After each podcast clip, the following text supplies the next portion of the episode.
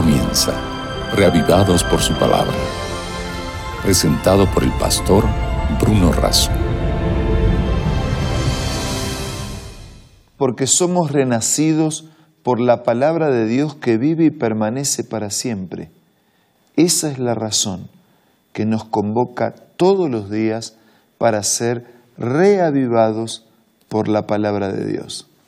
Hoy detenemos nuestros ojos, nuestra mente y nuestro corazón en el Salmo 124. Pero antes pedimos la bendición de Dios. Querido Dios, que el mismo Espíritu Santo que guió a los escritores a escribir, nos guíe a nosotros al leer, al meditar y al aplicar tu palabra a nuestra vida.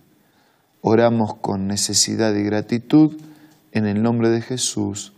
Amén. El Salmo 124 es un salmo de David, es un cántico gradual de David.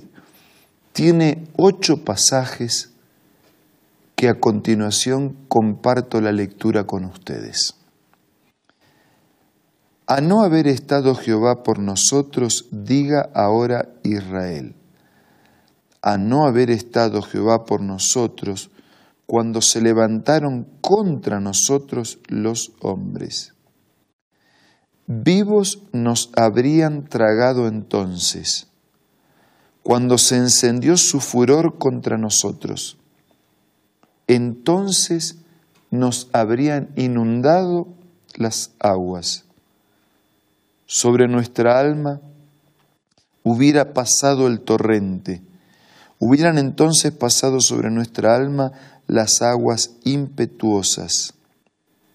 Bendito sea Jehová, que no nos dio por presa a los dientes de ellos. Nuestra alma escapó cual ave del lazo de los cazadores. Se rompió el lazo y escapamos. Nuestro socorro está en el nombre de Jehová que hizo el cielo y la tierra. Esta es una súplica colectiva y una alabanza por la liberación del enemigo. Un enemigo que aparece dibujado figuradamente a través de cuatro elementos. El versículo 3 dice, vivos nos habrían tragado la figura de un monstruo. El mismo versículo 3 dice, cuando se encendió su furor contra nosotros, la furia de un terremoto que desbasta y termina con todo. Versículo 4, entonces nos habrían inundado las aguas, sobre nuestra alma hubiera pasado el torrente una inundación repentina que todo lo arrasa y todo lo destruye. destruye. Hubiese pasado sobre nuestra alma las aguas impetuosas. La cuarta figura aparece en el versículo 6, donde agradece a Dios que no nos dio por presa a los dientes de ellos una bestia feroz. El versículo 7 dice, nuestra alma escapó cual ave del lazo de los cazadores.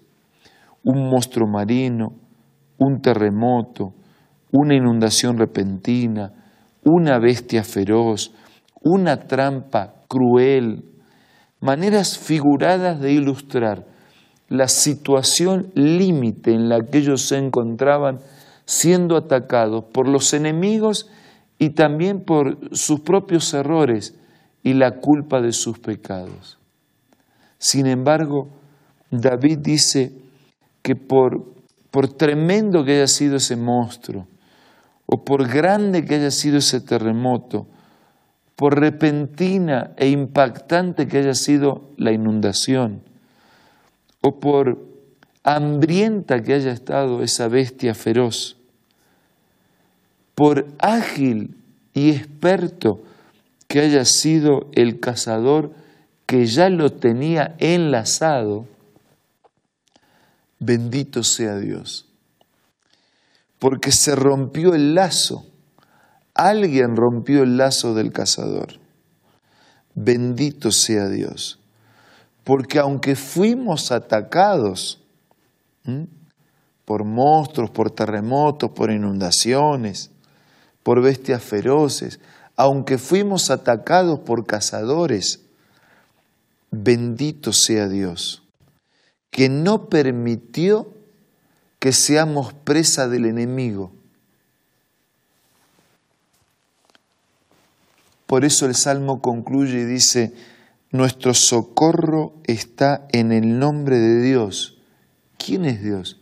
El que hizo los cielos y la tierra. Nuestro socorro, nuestra ayuda, nuestra protección viene del creador del universo. Hay algo pesado, hay algo difícil, hay algo que el creador del universo no pueda acompañar, no pueda resolver, no pueda hacer diferente en nuestra vida y nuestra existencia a partir de sus bendiciones y de su misericordia. Tal vez nosotros, igual que David, nos sentimos atemorizados frente a un monstruo que está listo para devorarnos. Tal vez nosotros nos sentimos afectados por un terremoto físico o emocional, o económico o familiar. Tal vez nos sentimos afectados por una inundación por el torrente impetuoso de una inundación física o también emocional. Tal vez nosotros nos sentimos que ya estamos en el lazo del cazador y nuestra suerte está echada. Pero la Biblia tiene buenas noticias para nosotros.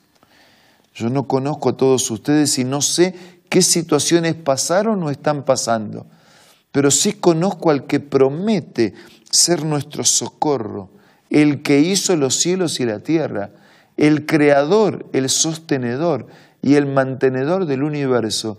Él es nuestro socorro, Él es nuestra ayuda, Él es nuestra bendición, Él es el que resuelve toda situación en nuestra vida.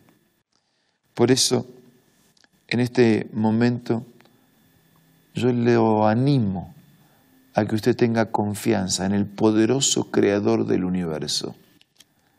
No hay monstruos, no hay bestias feroces, no hay terremotos, no hay inundaciones, no hay trampas que puedan con usted. Porque si usted está ligado a Dios, nadie puede contra Él. Y el apóstol Pablo lo diría de esta manera categórica. Si Dios está con nosotros, ¿quién contra nosotros? Por eso, en este momento de oración, depositemos con confianza nuestra vida en las manos de Dios. Padre nuestro que estás en los cielos, te damos gracias porque ante tantos enemigos que atentan diaria y permanentemente contra nosotros, nuestro socorro viene de aquel que hizo los cielos y la tierra.